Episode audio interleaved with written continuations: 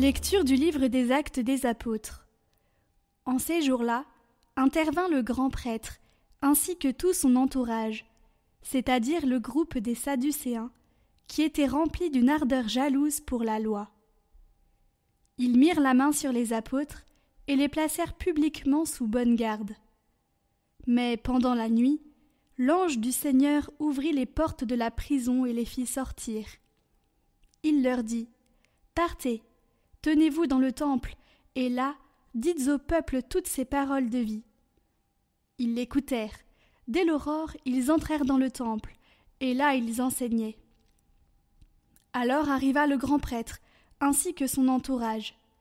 Ils convoquèrent le Conseil suprême, toute l'assemblée des anciens d'Israël, et ils envoyèrent chercher les apôtres dans leur cachot. En arrivant, les gardes ne les trouvèrent pas à la prison.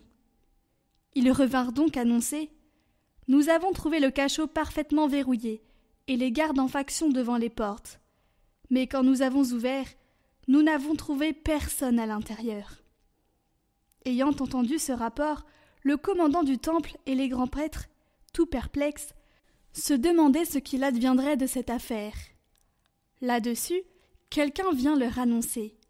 Les hommes que vous avez mis en prison, voilà qu'ils se tiennent dans le temple et enseignent le peuple. Alors, le commandant partit avec son escorte pour les ramener, mais sans violence, parce qu'ils avaient peur d'être lapidés par le peuple.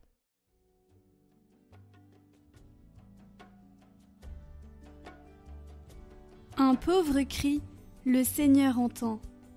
Je bénirai le Seigneur en tout temps, sa louange sans cesse à mes lèvres. Je me glorifierai dans le Seigneur, que les pauvres m'entendent et soient en fête. Magnifiez avec moi le Seigneur, exaltons tous ensemble son nom. Je cherche le Seigneur, il me répond. De toutes mes frayeurs il me délivre. Qui regarde vers lui resplendira, sans ombre ni trouble au visage. Un pauvre cri, le Seigneur entend. Il le sauve de toutes ses angoisses. L'ange du Seigneur campe alentour pour libérer ceux qui le craignent. Goûtez et voyez, le Seigneur est bon. Heureux qui trouve en lui son refuge.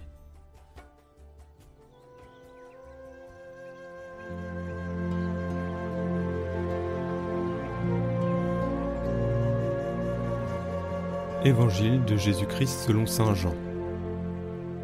En ce temps-là, Jésus disait à Nicodème Dieu a tellement aimé le monde qu'il a donné son Fils unique, afin que quiconque croit en lui ne se perde pas, mais obtienne la vie éternelle. Car Dieu a envoyé son Fils dans le monde, non pas pour juger le monde, mais pour que, par lui, le monde soit sauvé. Celui qui croit en lui échappe au jugement, celui qui ne croit pas est déjà jugé, du fait qu'il n'a pas cru au nom du Fils unique de Dieu. Et le jugement le voici.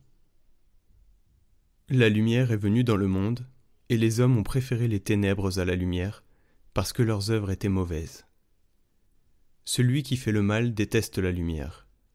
Il ne vient pas à la lumière, de peur que ses œuvres ne soient dénoncées, mais celui qui fait la vérité vient à la lumière pour qu'il soit manifeste que ses œuvres ont été accomplies en union avec Dieu.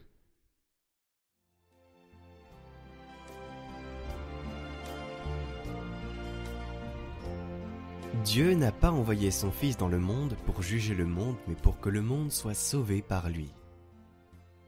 Dans la lumière de ce juge de miséricorde, nos genoux se plient en adoration, et nos mains et nos pieds se revigorent nous pouvons parler d'humanisme uniquement à partir de la centralité de Jésus en découvrant en lui les traits du visage authentique de l'homme.